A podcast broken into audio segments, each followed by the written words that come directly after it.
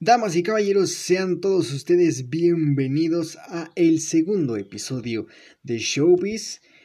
En esta ocasión seguimos encerrados, por si no se habían enterado, estamos encerrados, estamos en cuarentena. Digo por si no se enteraban o por si no sabían, porque parece ser que muchísima gente no lo sabe, o no lo quiere saber, o le vale madres. No sé qué está pasando allá afuera.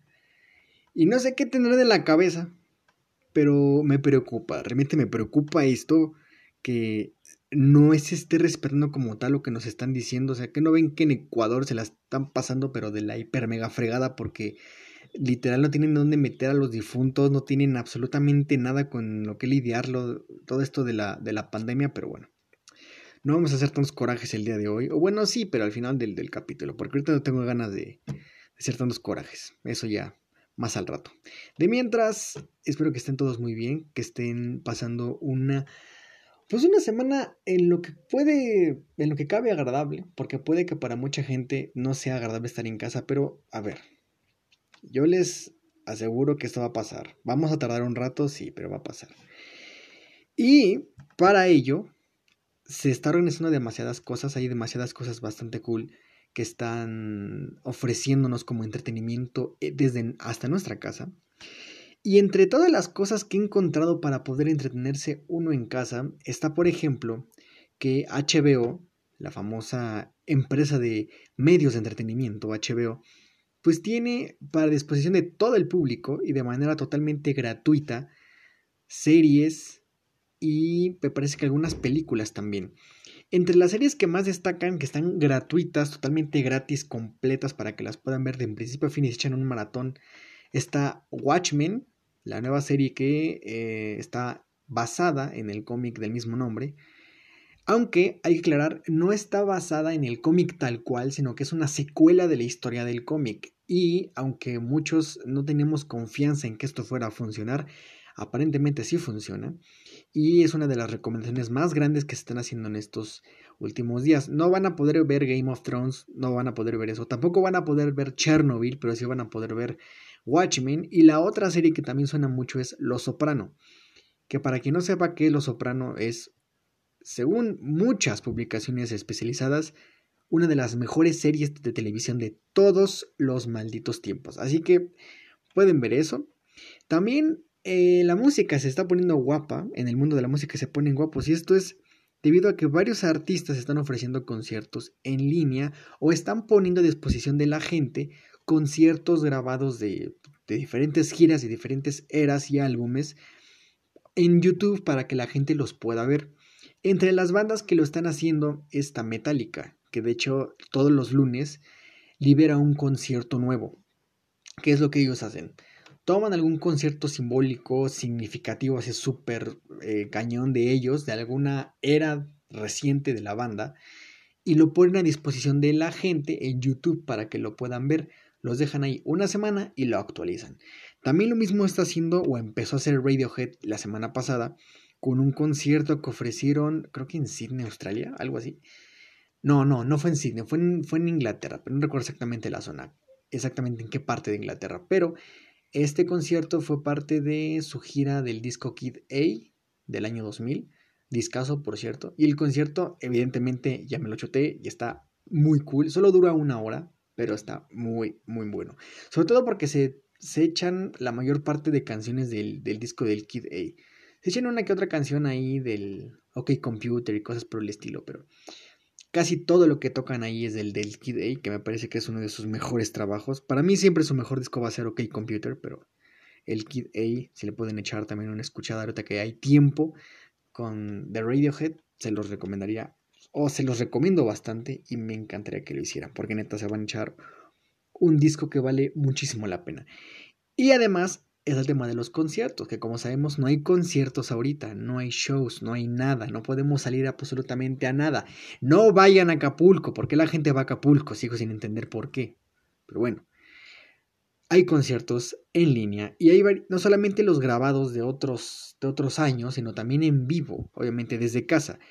Y de hecho se está haciendo un concierto benéfico o se armó todo un concierto benéfico a distancia llamado One World Together at Home, que se va a transmitir el día 18 de abril a las 7 de la noche hora México, porque esto va a ser, se va como a transmitir en diferido, creo, en diferentes plataformas, entre ellas Facebook, Instagram, Twitter, YouTube, Apple Music, Amazon Prime, Video, obviamente, y Twitch.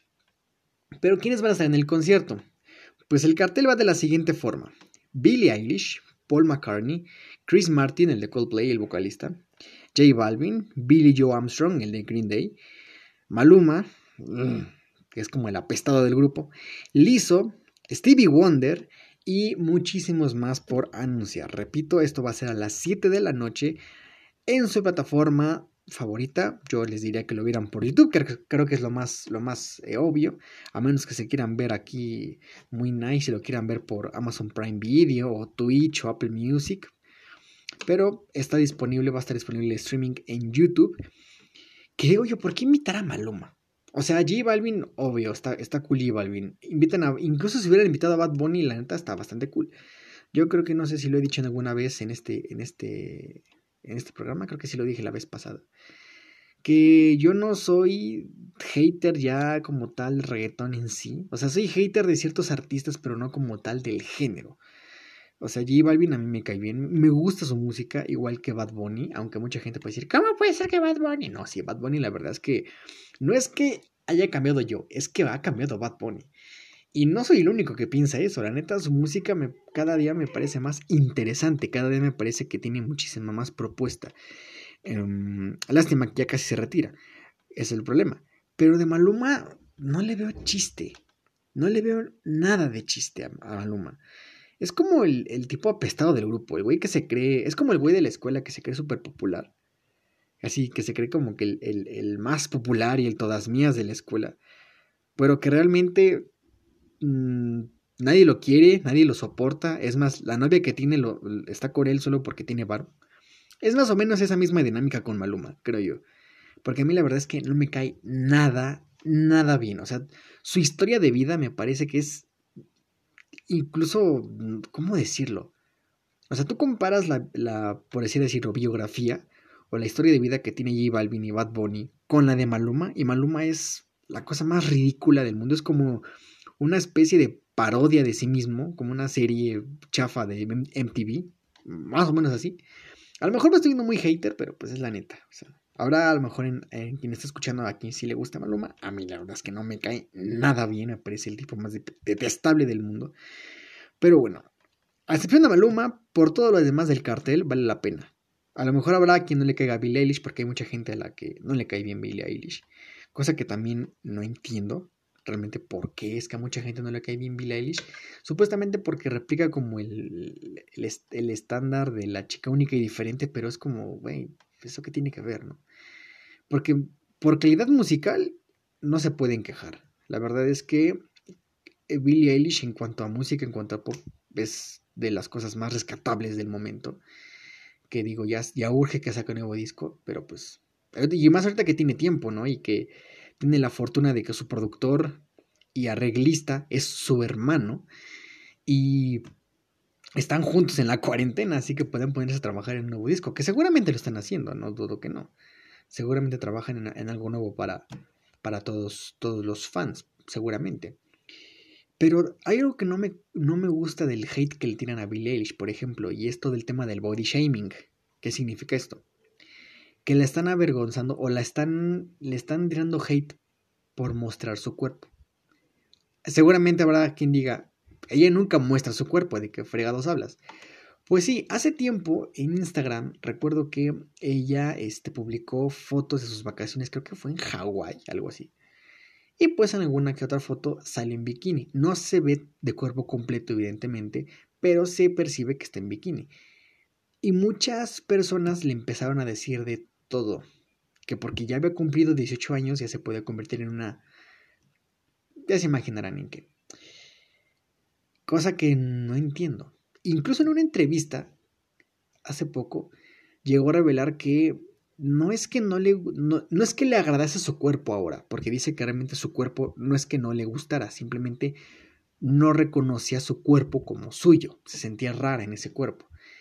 Y que debido a todo esto de, que le, le a, a, tirar hate y le empezaron a bullear por mostrar su cuerpo, ya no se, digamos, le empezó a hablar cada vez más. De hecho, en un concierto, el último concierto que dio, no sé si antes o durante el concierto mostró un video en el cual ella literalmente se muestra con ropa más ajustada e incluso en, durante por un, momento, por un momento, mientras ella se va sumergiendo como en una piscina, eh, se va quitando la, me parece que es una blusa y se queda solo en sostén. Todo esto para poder protestar en contra de la gente que le tira hate solo por su cuerpo. Lo cual, insisto, me parece una reverenda estupidez que haya gente que haga eso, que por, porque alguien se sienta feliz con su cuerpo le tiren hate. O sea, si alguien quiere mostrar mostrarse en ropa interior en su cuenta de Instagram es totalmente libre de hacerlo. Si a ti no te agrada que haga eso esa persona, entonces no la sigas. Evidentemente, porque con el hecho de contestarle y ponerle comentarios y darle hate, lo único que haces es que más gente vaya a su cuenta y le estás dando más publicidad. Si no te agrada que la gente haga eso, entonces no visites sus cuentas y mantente alejado de eso. De lo contrario, estás replicando algo que me parece de lo más tóxico y reprobable del mundo. Y así como hay muchísimas cosas que están pasando en, esta cuarentena que están mostrando lo peor de la gente, porque neta hay de cosas que más a rato les quiero comentar, que aún sigo sin comprender porque también sacan lo mejor. Y también sacan cosas muy cool, como por ejemplo todo esto de que se haga un concierto benéfico, porque todo esto del concierto del One World va a ser para recaudar fondos para poder este, combatir el coronavirus. A lo mejor no hay cura ni hay nada, pero sí se puede combatir de otras formas, y esa es dando dinero a países emergentes para que puedan combatir el coronavirus, para poder tener equipo, para construir respiradores, que es lo que ahorita más se necesita. Respiradores que para que no sepa por qué tanto tanta bronca con los ventiladores y así es porque pues evidentemente el coronavirus lo que hace es que te friega todas las vías respiratorias. Necesitas ayuda para que puedas respirar. Entonces, la única forma en la que se puede hacer eso es mediante ventiladores o respiradores, como también se le llaman, y muchísimas empresas han empezado a fabricar ventiladores, incluso marcas de coches con piezas que tienen en la misma planta de ensamblaje de los coches comienzan a construir ventiladores y respiradores para llevarlos a diferentes hospitales, lo cual me parece que es súper cool. Entonces vean, ven lo que pasa, como ambos, ambos lados de la moneda se empiezan a, manifestar como que en demasía, y afortunadamente son más las cosas positivas que están pasando que las cosas negativas. Pero las negativas, a pesar de que son menos, son significativas y joden un poco. Y otro artista que también se va a aventar un concierto eh, a distancia va a ser The Killers, que sacaron hace poco sencillo que se llama Caution, que si no lo han escuchado también escuchen ese sencillo, Caution de The Killers, está también muy muy bueno. Eh, van a hacer un concierto el 18 de abril también, pero me parece que ellos es más temprano. Va a ser creo que a las 2 de la tarde. En sí, en su cuenta de Instagram dice que a las 12 del día. 12 del día, este, hora de Estados Unidos, no sé de qué parte, este oeste de la costa, no sé. Pero aquí en México, por lo menos hora de Ciudad de México, va a ser a las 2 de la tarde, si no mal recuerdo. Entonces también para que le echen un ojo. Y además no solamente va a ser concierto, también va a ser una este, sesión de preguntas y respuestas de QA que van a hacer a través de su Instagram, en su Instagram Live. También para que le vayan a echar un ojo, porque creo que está, eso está bastante cool. Algo bastante interesante que podemos ver. Em, yo lo que estoy esperando es que una banda que se llama Royal Blood, que también les recomiendo mucho que escuchen, repito, Royal Blood, escúchenlo. Están trabajando ahorita en nuevo disco y están literalmente la, la, la cuarentena les agarró grabando el disco. Y en su cuenta de Instagram han estado compartiendo montones de historias de cómo va el proceso. Evidentemente no han mostrado nada de las canciones ni nada.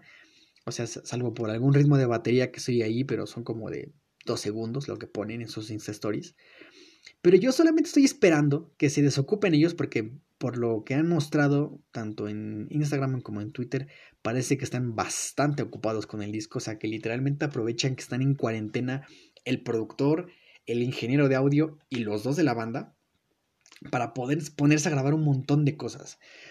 Y pues solo espero que el disco que, venga por fin los traiga a México. Y evidentemente que ahorita, aprovechando que están los dos juntos, pues echan un, concierto a distancia, ¿no? Estaría cool que se echen un concierto a distancia Royal Blood.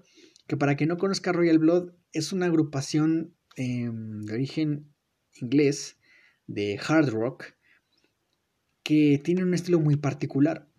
No sé si alguien aquí conozca a The Black Keys, es un dúo, es un baterista, es un guitarrista, pero suelen agregar más ingredientes a las producciones, más instrumentos, más producción. Royal Blood va más o menos en la misma sintonía, pero ellos son más eh, tradicionales. Es un bajista, que también canta, que también es vocalista, y un baterista. ¿Cuál es la magia de esta banda? Que el bajo eléctrico lo que hacen es que lo pasan por diferentes pedales o efectos de distorsión y lo hacen sonar como guitarra y como bajo al mismo tiempo. Y la verdad es que si se escuchan alguno de sus dos discos, que si tienen flojera, no tengan flojera, los dos discos, los dos discos ambos cada uno dura como como 30 minutos, 40 minutos, son súper rápidos de escuchar y neta son súper, súper, súper buenos.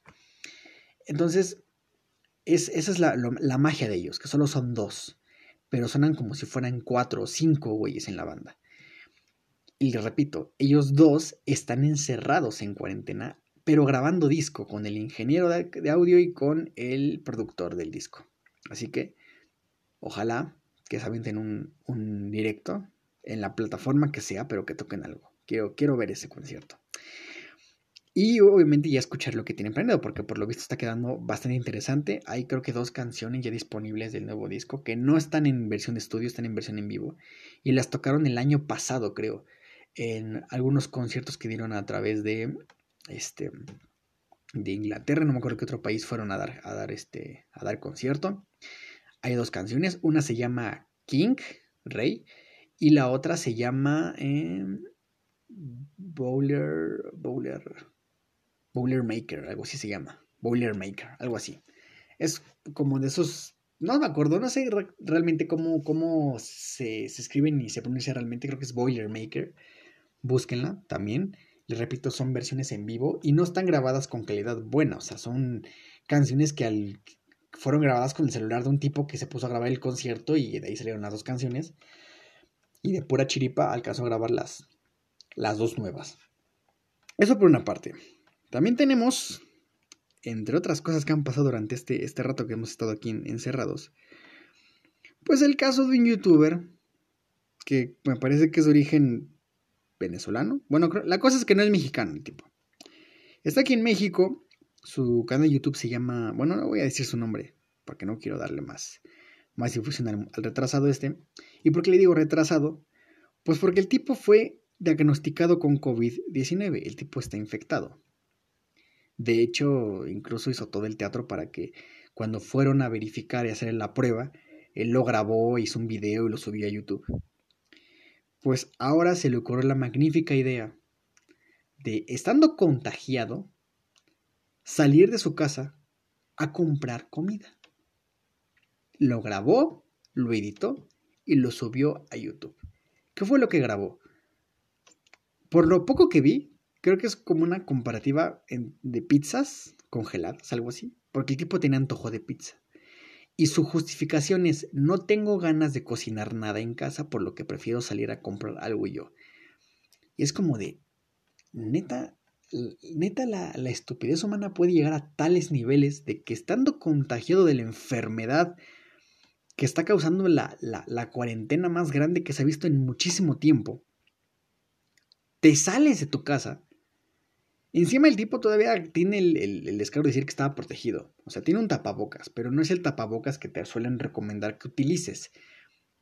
El, el que es más grueso. No, utiliza un tapabocas de los que venden en dos pesos en la tienda, de esos súper delgaditos. Eso por una parte. Por otra, utiliza guantes. La cosa es, los guantes, según lo que tengo entendido y por lo que he leído en las recomendaciones de la OMS, Organización Mundial de la Salud, no tendrías por qué estar usando tus guantes. Porque al contrario, eso potencia las, posibilidades de que dejes, dejes el virus en más sitios.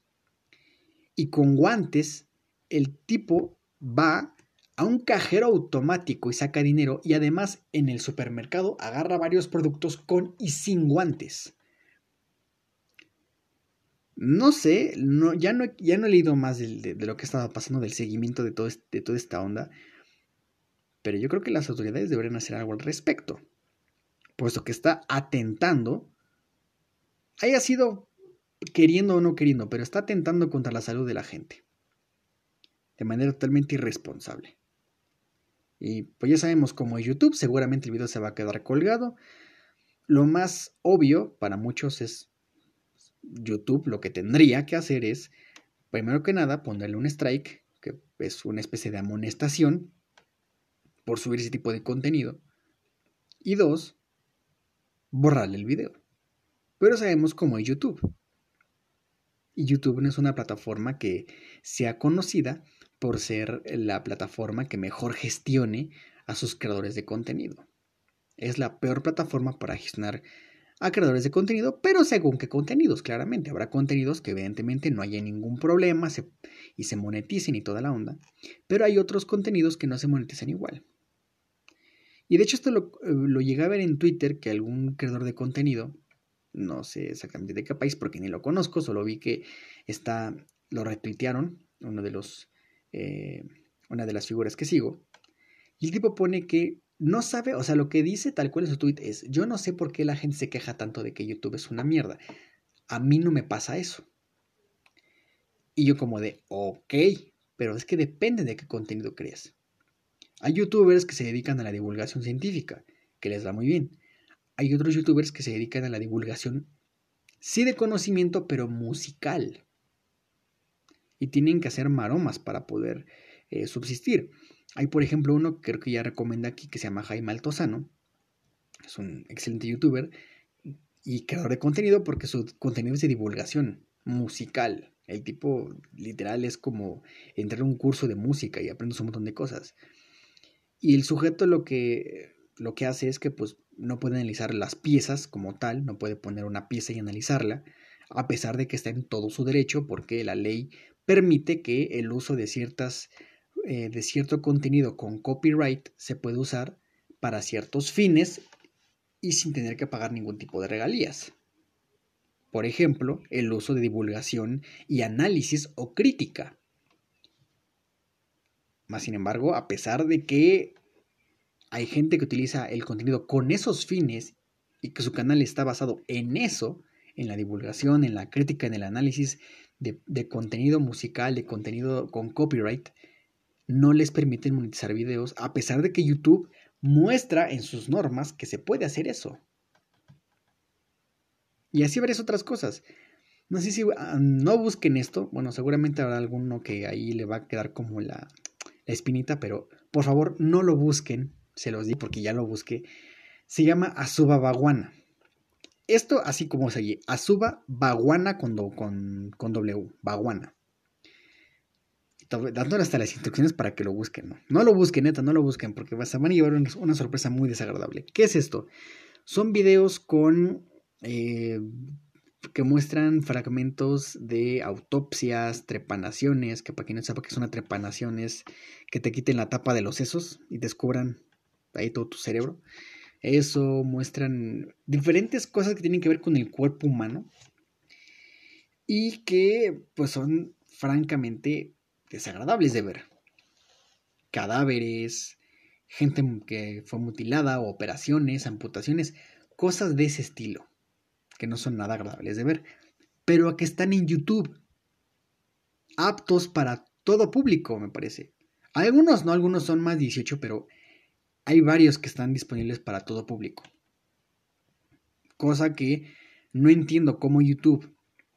Eh, incluso hay, youtubers que se quejan de esto, que lo, manifiestan en, redes sociales, que apenas lo pusieron en el server antes de publicarlos y ya les saltaba la, la notificación de que no lo pueden monetizar porque usan contenido con copyright. Muchos de ellos envían esos videos a disputa para que los puedan revisar manualmente, porque por lo general cuando pasa eso es porque el algoritmo lo señala. Entonces, ¿qué hacen? Lo mandan a, que, a disputa para que la gente de YouTube lo revise manualmente. Y muchas veces pasa lo mismo, se los regresan igual con la restricción de que no lo pueden monetizar porque es contenido de con copyright, a pesar de que están usándolo con un total y legítimo uso por sus propias reglas de YouTube. Y esto que lleva son videos de incluso hace 3, 4 años que están, están trepados en YouTube.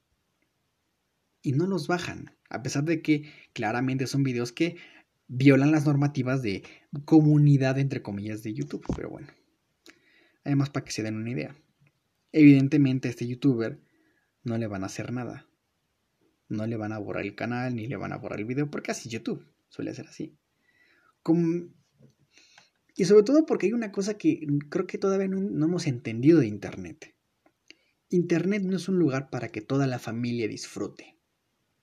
Es una realidad, es la verdad, es así como debe ser, así es como se debe ver.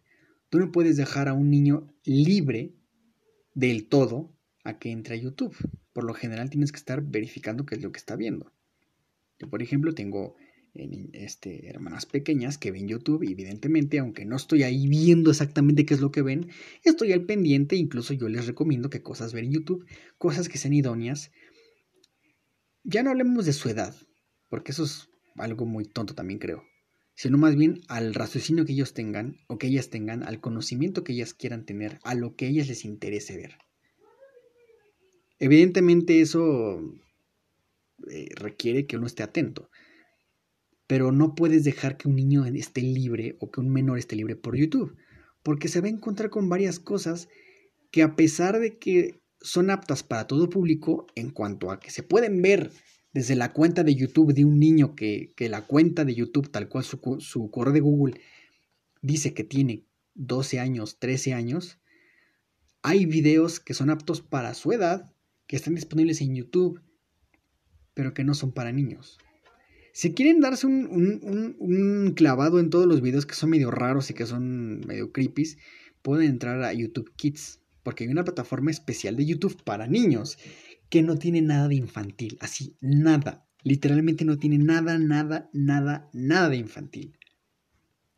Y son videos que supuestamente son infantiles, pero que realmente son videos que muestran apologías sexuales, que muestran, mm, no sé, apologías a relaciones, eh, ¿cómo decirlo? Es que, es que es muy fuerte, pero incluso hay apologías a la violación, al acoso sexual en videos para niños. Y hay, por ejemplo, youtubers como Wismichu o como Misa Sinfonía. Hacen burla de esos videos, se burlan de esos videos porque no pueden concebir, y es por razones, que videos de ese estilo estén trepados en YouTube Kids donde no hay ningún video o muy pocos videos son ahí para niños.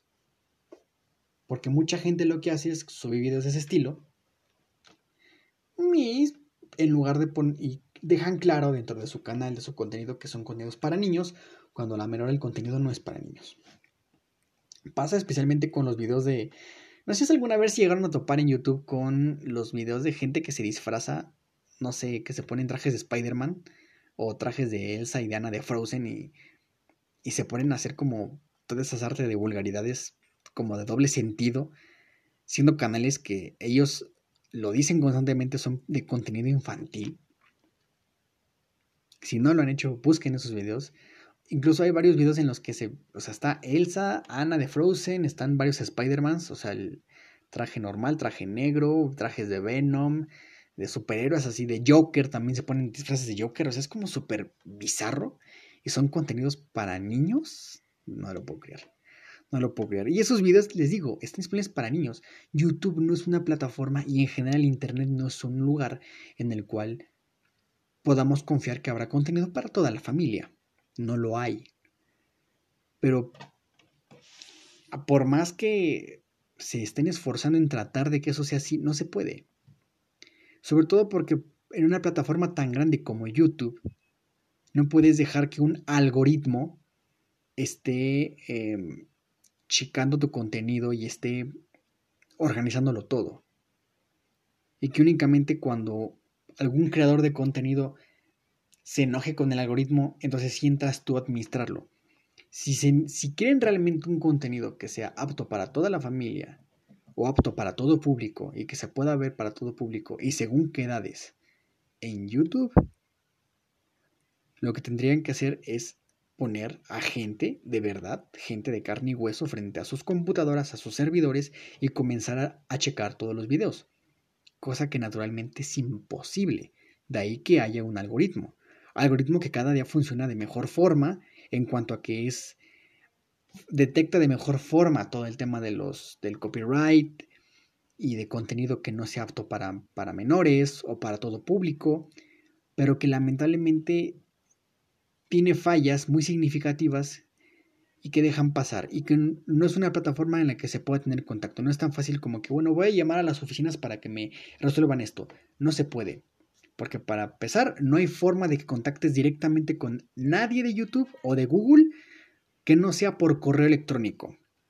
Y sabemos lo que pasa con los correos electrónicos. No te contesten muchísimo tiempo. A veces puede que nunca te contesten. Entonces ahí la bronca con YouTube. Así que esa es mi queja principal. Que no puedes confiar en YouTube como una plataforma para todo público, evidentemente según qué plataformas, porque tienes plataformas de streaming en las que evidentemente ahí sí hay un control más recio porque sus contenidos sí son administrados en totalidad por gente. Por ejemplo, Netflix no te va a dejar, em, te permite que puedas, este, te permite que puedas, digamos, poner filtros para que según qué personas puedan ver cierto contenido. Por ejemplo, si tienes, por, yo por ejemplo que tenemos Netflix aquí en la casa, tenemos este Netflix, pues podemos hacer varios perfiles, algunos para niños, algunos para con contenido para todo, bueno, para adultos que venga tanto el contenido explícito como el que es familiar. Pero pues YouTube no es así. YouTube no es una plataforma de ese estilo. Entonces, pero la gente no lo entiende. otra cosa que no entiendo es por qué, por ejemplo, eh, los videos que son para mayores de 18, los creadores de contenido no los pueden monetizar. No es como que no los vaya a ver nadie, evidentemente. Eso también tiene que ver con la publicidad, porque para que no sepa, YouTube se mantiene principalmente y las ganancias de sus creadores y de YouTube y de Google son de publicidad. De todos estos ads que te meten entre, entre cada entre cada video, de que te ponen al principio de cada video un este una un comercial, en la mitad de un comercial, al final un comercial, que es cosa que también decide el propio creador, donde como que los mete. No sale de la misma forma en todas las veces que le pones el video, sale diferente en cada vez, pero bueno. Hasta ahí con mi hate para YouTube. Y en general para Internet, porque no, no, no lo puedo creer. A veces no puedo creer lo que pasa con la gente. Cosa que también no sé si ya lo comenté con Facebook, que también recalco, lo remarco, no sé si lo dije, pero si no lo dije, lo digo otra vez. No confíen en Facebook como fuente de información. Facebook para memes. O para saber qué tipo de tamal eres. Para otra cosa no. Por favor. Para información, nunca se metan a Facebook. Y nunca tomen Twitter como fuente de información tampoco. Métanse, les digo, a portales de periódicos. Métanse a portales de, revistas. Descárguense Google Noticias y métanse la parte de kiosco y comiencen a seleccionar eh, los periódicos que les gustan, las revistas que les gustan, los portales de noticias de los temas que les gustan, pero Facebook no, porque evidentemente, a pesar de que Facebook está constantemente checando que la información que se difunda no, sean, no sea falsa y está borrando post cada que se denuncia esta información, no es una fuente confiable. Les digo porque tengo familiares que se la pasan compartiendo ese tipo de información y que, ojo aquí, no creen que exista el coronavirus. Gracias Facebook, gracias. Por eso la gente está haciendo las cosas que hace en estos tiempos. Y cambiando radicalmente de tema, bueno, no tan radicalmente. ubican todos a Jared Leto, espero que sí. Jared Leto, que es vocalista de la banda 30 Seconds to Mars y que recientemente se hizo famoso, sobre todo por dos cosas. Una, ganó el Oscar, creo que sí, ganó el Oscar como mejor actor de reparto por la, peli, por la película El Club de los Desahuciados, en la que sale junto con Matthew McConaughey y también por haber interpretado al Joker, al Guasón, en la última película de DC Comics que fue, bueno, no obviamente en la reciente, en la que en la más reciente salió Joaquín Phoenix como, como el Joker y ganó el Oscar por mejor actor. No, me refiero a la anterior, a The Suicide Squad. Él interpretó al Guasón en esa película junto con Harley Quinn y otras cosas. Bueno, pues Jared Leto resulta que em, bueno, la, nota como tal es que él está vendiendo playeras. Y las playeras tienen la, la siguiente frase. May the forced quarantine be with you. Que trasladado al español es como que la forzada cuarentena esté contigo. Referencia súper obvia a Star Wars. A mí me gusta. Escuché a algún locutor de radio decir que estaba medio forzado. Pero yo creo que no, creo que sí queda. May the forced, forced no de fuerza, sino de forzado, o de, o de forzar. May the forced quarantine be with you. Que la forzada cuarentena esté contigo. Me parece que está chida la playera. Y está cool lo que dice. Y está cool para qué es la playera, porque es para recaudar fondos para poder ayudar a sectores de la población más necesitada que en, estos tiempos, pues evidentemente necesitan muchísimo apoyo de la gente. Comida, tratamientos médicos en caso de que den positivo a la enfermedad o que sean sospechosos de estar, de estar contagiados, entre otras cosas.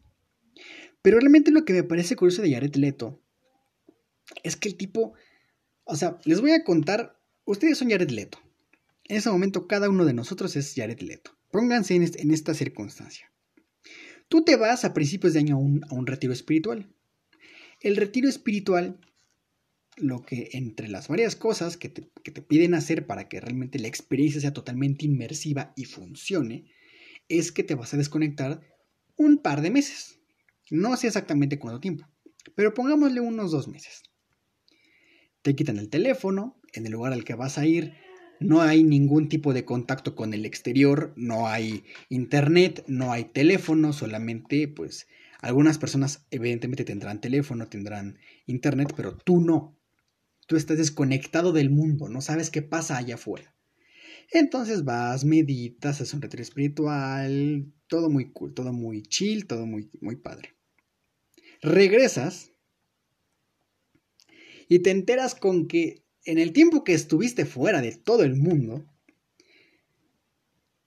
tú pensando que la vida va a ser normal, tu vida como si nada, y de repente, de la nada, vuelves del aeropuerto y te encuentras con que hay una pandemia mundial por la cual la mitad del mundo, en ese momento cuando él llegó, está en cuarentena y no pueden salir porque hay una pandemia global. Cosa que en ningún momento por, ni, por, ni por aquí te pasó que pudiera llegar a pasar. Tú te fuiste de Chile a meditar y regresas y, ya valió madres todo. Ya, no hay nada. Imagínense el shock que debe haber sido para Jared Leto regresar de un, de un retiro espiritual y encontrarte con que la mitad del mundo está encerrado y que hay un virus que está matando un montón de gente. Es lo más postapocalíptico que le pudo haber pasado al pobre, pero bueno, evidentemente ya está en cuarentena, ya se resguardó, ya lo asimiló y ya está enterado, está al, enterado de los, todos los pormenores de lo que está pasando. Pero, insisto, debe haber sido un shock muy, muy, muy grande para Jared Leto el haber tenido que estar, el haber tenido que enterarse de la nada que de repente el mundo está yendo a la fregada porque hay un virus. Pero fíjense qué tan rápido empezó a valer madres todo. Es el virus, es la pandemia. Ok, eso por una parte. Creo que ya van más de un millón de, de, infectados y no me acuerdo cuántos miles de muertos ya por el virus. Eso les digo por una parte. Por otra, la economía se está yendo a la fregada también porque al no haber nada de gente afuera, obviamente no hay economía y no se puede activar nada. Algunos países están saliendo de poco a poco del, de todo este asunto. Hay otros que no. Evidentemente China sí, pero de China no creo mucho. ¿Por qué no creo mucho de China? A pesar de que digan, no, es que China eh, está saliendo adelante, porque pues como son los primeros que salieron de la cuarentena, son los primeros infectados, pues ya van, van adelante. Es como de, sí, eso es lo que dicen, pero otra cosa es lo que pasa. ¿Por qué? Porque lo que hizo China aparentemente es que aplicó el que yo bauticé, escuchen, escuchen, lo bauticé como el Chernobylazo. ¿Qué es el Chernobylazo? Para quien no capte qué onda. Les pongo en situación. Chernobyl, todo lo que pasó con la planta nuclear de Pripyat y toda esa onda. Lo que pasó es que el mundo se enteró de una verdad. Ok, hubo un accidente. Y evidentemente también hubo muchos muertos y hubo muchas víctimas. Pero lo que nosotros o lo que el mundo en, entero sabía era muy diferente a la verdad. Que de hecho esto se plantea bien en la serie de Chernobyl que está en HBO que si no la pueden ver en HBO porque no quieren contratar a HBO, pues búsquensela en torrent. Búsquensela en un torrent. Ya sé que es ilegal, pero háganlo. O pueden hacer su prueba de 7 días de, Cher de Chernobyl, de HBO, para que la puedan ver en 7 días y se arman un maratón de Chernobyl. Chernobyl es una serie súper cortita, tiene pocos capítulos y está súper ágil de ver. Y en esa serie se plantea muy bien todo lo que pasó. El mundo entero tenía una idea de lo que pasó en Chernobyl, pero lo que realmente pasó fue otra cosa.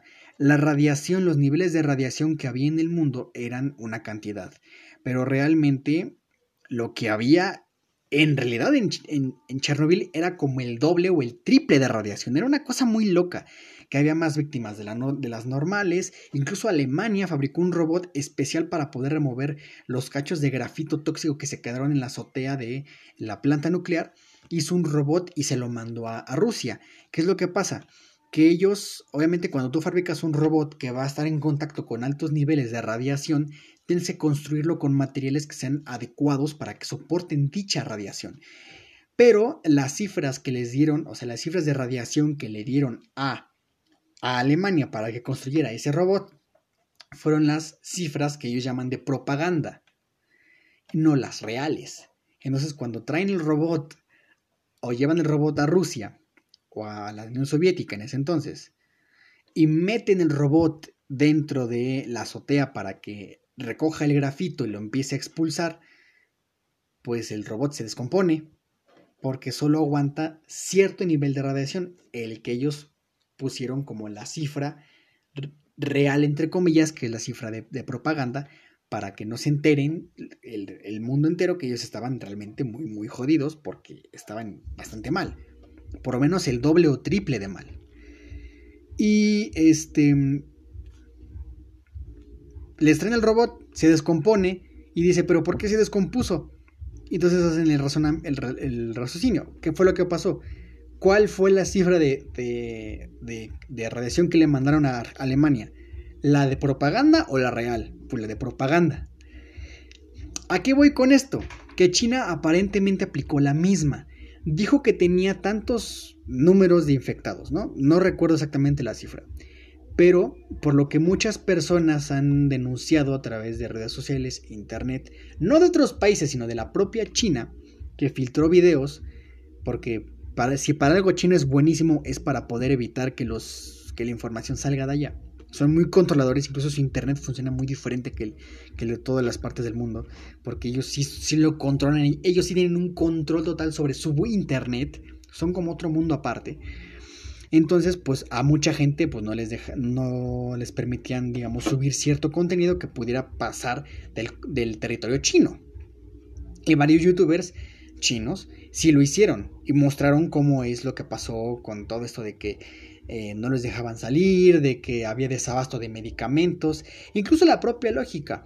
O sea, si tu país es, es una potencia en muchos aspectos y tienes un número de, infectados que en teoría sí es muy grande, pero no es demasiado exorbitante, no tendrías por qué ponerte a construir como loco un aeropuerto en un aeropuerto vamos, un hospital, perdón, es que estoy traumado con lo de Santa Lucía, un hospital en 10 días. Ok, si tu infraestructura es lo suficientemente ágil y potente para poder soportar toda la pandemia, no tienes por qué construir un hospital en 10 días. ¿Por qué lo harías? Y se dice y se habla de que probablemente la cifra de, este, de infectados no es la que dijeron, sino puede que sea el doble o triple incluso, lo cual es preocupante. Entonces ahorita que ellos muestren videos de que Wuhan otra vez está este, con la gente en las calles y otra vez hay vida y otra vez ahí eh, están socializando la gente y la, economía se va a reactivar. A lo mejor sí, puede que sí sea cierto, pero ¿a qué costo? Habrá muchísima gente que, que la esté pasando horrible por esas circunstancias habrá muchísima gente que haya fallecido. Probablemente mucha gente no se recupera de eso. Probablemente muchísima gente está desempleada. Y van a tener que ponerse a buscar trabajo. Y la economía china probablemente se ve muy resentida. Incluso familiares míos están, están como muy paranoicos y dicen, no, es que China inventó el virus. Es como de, a ver, ok, si China inventó el virus, pero hay muchas cosas que no, no concuerdan, no cuadran. Es como que es la teoría conspirativa por excelencia ahorita misma. Como diría un profesor que tengo, es la teoría conspirativa par excellence, para irme más, más caché. Bueno, es como que lo que uno podría pensar, ¿no? que China inventó el virus para desestabilizar al mundo y que ahorita las empresas que están en bancarrota las está comprando China. Es como, ok, suena algo que podría ser lógico, pero cuando ves todo lo que se filtró de lo que realmente pasaba en China, algo que por cierto muchísimos noticieros casi no pasaron, de que eh, la gente se le estaba muriendo en la calle, de que había gente que literalmente por la dificultad que es no poder respirar, les daban desmayos a mitad de la calle o, literalmente morían ahí, de hipotermia, de otras cosas, de cómo incluso apilaban cadáveres, cosa que de hecho si quieren ver más o menos cómo fue la cosa, voltean a ver Ecuador, están pasando por una situación muy similar de que tienen los cadáveres allá afuera en la calle, o incluso la gente por respeto a sus muertos deja el cadáver de, su familiar en la casa y ellos se salen. Ellos se salen de la casa. Aseguran que no hay realmente un control sobre todo lo que está pasando allá. Se les está yendo de las manos. A lo mejor verás las cifras y dirás no es para tanto, pero es como si lo pones en, contraste con los demás países, por equivalencia, ellos están en niveles de contagio muy, muy altos, porque ellos son menos, son más chiquitos, es, es, un país más pequeño. Entonces, no es lo mismo que aquí en México o que en Estados Unidos, por ejemplo, evidentemente no va a ser lo mismo porque Ecuador es más pequeño, pero por equivalencia están muy, muy mal, muy, muy, muy mal, ahí en Ecuador. Más o menos así era en China, por lo que se filtró, antes de que fuera la pandemia, antes de que, de que saliera de control en todo el mundo, solo estaba en China. De hecho, muchos videos de Dross son sobre, la, sobre el COVID-19, sobre el coronavirus. Pero muchísimo antes de que incluso pensáramos que podía llegar a convertirse en una pandemia. ¿Y qué es lo que Dross evidenciaba? Que el país estaba escondiendo muchísima información tal cual como pasó con Chernobyl. Que la Unión Soviética escondió muchísima información. ¿Por qué? Porque son socialistas. Son lo que podemos llamar un güey orgulloso son los vatos orgullosos del grupo. O sea, que no, no van a aceptar que necesitan ayuda, ni que, ni que están en problemas. China es lo mismo. Y China, de hecho, es un poco más, es un poco peor comparado con lo que era en su momento la Unión Soviética, la URSS. Son muchísimo más orgullosos. Son como de, oh, no, no, no. Son, son los. Son el gobierno, la administración más orgullosa que te puedas encontrar. Lamentablemente. Entonces, vean no sé, las, las teorías conspirativas siguen. Eh, que si fue un murciélago, que si fue otra cosa, que si un güey se echó una sopita de un caldo peño con murciélago, no sé, ni me quiero enterar, ya la cosa está grave, así que lo dejaremos para otro día. Otra cosita que pasó y que me pone un poco triste porque yo la verdad sí veía sí veía sus, sus, programas Nintendo Manía. Nunca le llegué a leer este Club Nintendo ni nada por el estilo, pero sí llegué a saber de él. Y estaba consciente que es uno de los, de los pioneros en el periodismo de videojuegos aquí en México. hablo de Gus Rodríguez, que falleció en esta semana que acaba de pasar. Falleció lamentablemente Gus Rodríguez. Les repito, es uno de los pioneros del periodismo de videojuegos en México. Eh, fue uno de los fundadores de la revista Club Nintendo. Y además también estuvo de conductor durante mucho tiempo en un programa que se llamaba Nintendo Manía. Y bueno, yo, repito, no es que sea su super fan, pero sí reconozco su trabajo porque lo llegué en, cuando era muy, muy chico, llegué a leer alguna que otra cosa, no de Club Nintendo, sino llegué a ver el programa de Nintendo Manía. Pero bueno, que descanse en paz el señor Gus Rodríguez, que yo le digo, le tengo respeto, reconozco su trabajo, no es que me caiga mal nada, solamente es. No soy tan fan de él, pero igualmente es una lástima, es una pena. Que una figura tan importante para algo que a mí personalmente me gusta mucho, como son los videojuegos, pues haya fallecido. Porque probablemente sin él no tendríamos muchísimos portales, ni revistas, ni nada que hoy hay y que pululan sobre videojuegos. Y más en estos tiempos en los que estoy tan agradecido de nacer, donde hay tantas cosas que ver, tanto en el mundo de los videojuegos que se, que, se puede hacer. O sea, algo tan futurista como la realidad aumentada, la realidad virtual ya existe. Es cara, sí, es muy, muy cara de conseguir, pero oye, existe. Incluso si tu smartphone es más o menos chido de gama media, gama media alta, gama alta, evidentemente, pues puedes conseguirte en, Amazon uno de esos como visores de cartón que vende Google, poner tu teléfono y ponerte a ver videos en realidad virtual. Lo cual está muy cool también. Es una locura todo esto. Digo, soy muy fan de los videojuegos a pesar de que casi no tengo este videojuegos. Realmente no tengo consola. Y dirán, entonces, ¿cómo eres fan de videojuegos si no tienes consola ni computador? Bueno, yo en algún momento tuve consola. Yo tuve la Play 1. Y me encantaba jugar con la Play 1. De hecho, mis juegos favoritos de la Play 1 siempre van a ser Metal Slug, el X y el 3. Mm, obviamente Pepsi Man, que es para muchos uno de los peores juegos de la historia. A mí me encanta ese juego. O sea, es tan malo que es muy bueno. Y no sé por qué mucha gente no le gustaba la mascota de Pepsi Man. A mí, a mí me gustaba mucho. Igualmente es una mascota muy mala, pero de tan mala es buena. No sé, me gusta. Eh, también me gusta mucho clásicos como King of Fighters. Llegué a jugar Silent Hills. Llegué a jugar Resident Evil. Llegué a jugar varios títulos de la Play 1. Me hubiera encantado jugar Castlevania. Me hubiera encantado jugar este. Final Fantasy VII. Que de hecho hace poco le sacaron una. Una remake. Salió la semana pasada ya la remake muchísimos gameplays, muchas reflexiones sobre el juego. Para quien no sepa qué es Final Fantasy VII, es quizás uno de los mejores videojuegos de la historia. A lo mejor tú verás los gráficos y verás cómo se veía el juego y dirás, ah, está muy caca, ¿no? Pero es que para ese momento era la cosa más innovadora del mundo, el Final Fantasy VII, salió en noventa y tantos, ¿no? Para la Play 1, la, la 1.1 original. Evidentemente, no se puede comparar los gráficos de ese entonces con los de ahorita. O sea, no se puede comparar, pero para nada. Pero, una cosa que, me, que por la que es, o varias cosas por las que es un videojuego tan trascendental, es por la música y la historia. Porque pocos juegos de video para ese entonces contaban una historia tan compleja, tan enrevesada, incluso tan turbia, como la que contaba ese juego.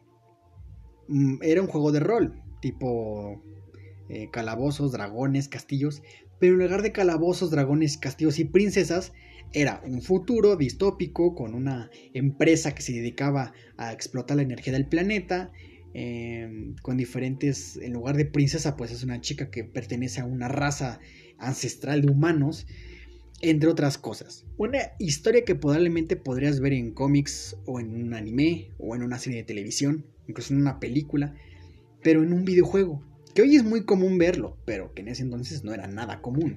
Y por, por ese mismo motivo se convirtió en algo tan trascendental, algo muy cinematográfico, que los videojuegos no estaban acostumbrados a poner. Y lo mismo pasó con eh, la música, que también la música es fantástica y es de las es el tipo de música que tú verías para un, igual repito, para una película, para una serie, para un anime Igual con leitmotivs y todo ese tipo de cosas que solamente podrías aplicar a la música de películas, pero aplicado a videojuegos. Vas convirtiendo un videojuego en un arte no solamente gráfico, sino también narrativo, que hoy en día es muy común. Entonces por eso es tan relevante el remake de este videojuego, porque de los gráficos que tenían en ese entonces a los que les puedes poner ahorita, una diferencia abismal. Y a mucha gente le gustó, a mucha gente no. El final me parece, yo repito, no lo jugué, pero soy fanático de ver gameplays o long plays de gente jugando el videojuego y pasándoselo completo. Me puedo pasar todo el día viendo el gameplay de alguien, ya sea comentado o sin comentarios. De alguien jugando el videojuego, pasándoselo de principio a fin, me lo puedo ver tranquilamente sin ningún tipo de queja. Me encanta, me encanta hacer eso porque pues no tengo consola y me gustan los videojuegos. Entonces, ¿qué hago? Pues la única forma que puedo hacer para poder consumir eso es viendo a otra gente jugar. Soy el típico vato que le encanta ver a otros jugar los videojuegos, así que por esa parte no tengo ninguna queja. Y repito, a mí que yo me vi el, long play del Final Fantasy VII original y el de ahorita, evidentemente me parece que el original tiene en cuanto a historia, en cuanto a música, muchas más cosas. Además que el remake no está completo, está como mochado la historia, el final es distinto. Se entiende por qué, pero pues mm, quizás no fue la mejor forma de hacerlo. Pero bueno, eso por una parte, que descanse en paz. Todo esto para decir que, que descanse en paz Gus Rodríguez, el gran pionero del periodismo de los videojuegos. Y ya para ir terminando rápidamente comento esto, Ezra Miller No sé si se enteraron de lo que pasó con Ezra. Que creo que en Islandia se le fue la onda, estaba súper ebrio. Y agarró una morra y le dijo, ¿quieres pelear? ¿Quieres pelear? Y agarró y le aplicó la, la de, la de King of Fighters, así, la de la WWE, oh, madre, la de Randy Orton, y la azotan contra el piso. Pues parece ser que por esto, este incidente ya no vaya a ser Flash en las películas de DC Comics, ni tampoco vaya a salir en la película de Animales Fantásticos y cómo encontrarlos que va a seguir. Es algo que está en un veremos, porque realmente no se sabe. Yo vi el video y les digo la verdad, no creo que sea real. Lo vi demasiado fake no sé, a mucha gente le, pareció real. Bueno, yo vi, me parece que el video está cortado hasta la parte en la que la pone contra el piso, porque no la azota. O sea, la agarra y la pone contra la escalera del piso. Y hasta ahí me parece que el video.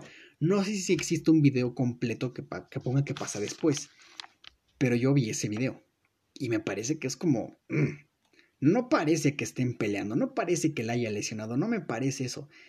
Obviamente está mal que lo haya hecho, sí. Pero no creo que haya sido real que la morra se haya molestado. No sé. El caso está muy enrollado, nadie sabe qué onda, solo se sabe que probablemente por esto ya no vaya a interpretar a Flash ni a su personaje en Animales Fantásticos y cómo encontrarlos. Y pues nada, vámonos con las últimas dos cositas que tengo para ustedes. La primera, canciones, música, que voy a poner en la playlist Em, que les repito está disponible en Apple Music. Y si no la quieren y si no tienen Apple Music no se preocupen pueden entrar a la playlist y las canciones que les he dicho pueden escucharlas y las pueden buscar en, en YouTube o alguna otra plataforma de su agrado. Pero de momento solo está en Apple Music me lo pensaré a lo mejor si la cambio a Spotify o a dónde la cambio pero por lo pronto ahí se queda en Apple Music. Y hay tres canciones que quiero recomendarles rápidamente. Forever de Churches, de su último material de estudio. Churches es una banda inglesa, es de rock. Podemos decir que no es rock, pero tampoco es música electrónica, es rock electrónico, synth rock, synth pop, súper, súper tecno. Me encanta lo que ellos, hacen. De hecho, una de mis canciones favoritas de la vida es de ellos, que se llama Lies. Escúchenla también, Lies de Churches. Churches se escribe como iglesias en inglés, churches es, iglesias en inglés, pero en lugar de U se escribe con V. En lugar de churches pones no sé cómo se diga. La cosa es que es una V en lugar de una U. Y la canción se llama Forever. Es buenísima. En sí todo el disco donde viene esa canción es buenísimo. También les recomiendo Is It True, la, eh, que es de Tame Impala, de su último disco, de Slow Rush. Que también si no han escuchado de Slow Rush de Tame Impala, vayan a escucharlo. Es una joya, pero joyita. Y Easy True es de mis temas favoritos junto con Borderlines. Me parece que es, es fantástico. Easy True me gusta más, de hecho, es más bailable, está como más, más aquí, más en onda. Y por último, Troy Sivan saca nuevo sencillo y se llama Take Yourself Home. Que también está un poco por el tema de la cuarentena y así, pero me encanta la canción. Es como más dark, es como un Troy Sivan más, más emo no sé cómo, no sé si lo estoy diciendo bien, pero a mi parecer es como un Troy Sivan muchísimo más emo. Que tampoco si no conocen a Troy Sivan, escúchenlo y dense su música. Está también muy interesante lo que ellos hacen. Y para terminar rápidamente, quiero sacar mi hate contra una cosa. No sé, no entiendo por qué es que hay gente que puede ser tan retrasada. Este podcast, ahora que lo pienso, es muy de hate, pero bueno, no importa. No sé por qué la gente puede ser tan retrasada como para poder atreverse a insultar, atreverse a atacar, a discriminar a un doctor, a una enfermera que está en su vida para poder salvarlas de otros.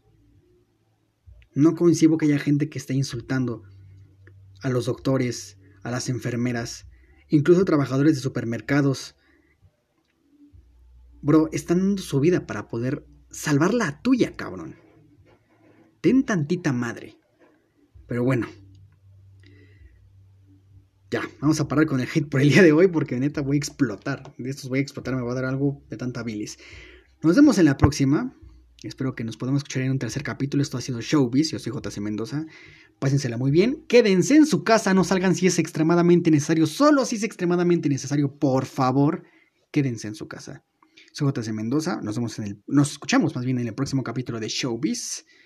muy buenos días, muy buenas tardes, y depende de la hora que me escuchen. Y si son buenas noches, pues ya duérmanse. Bye.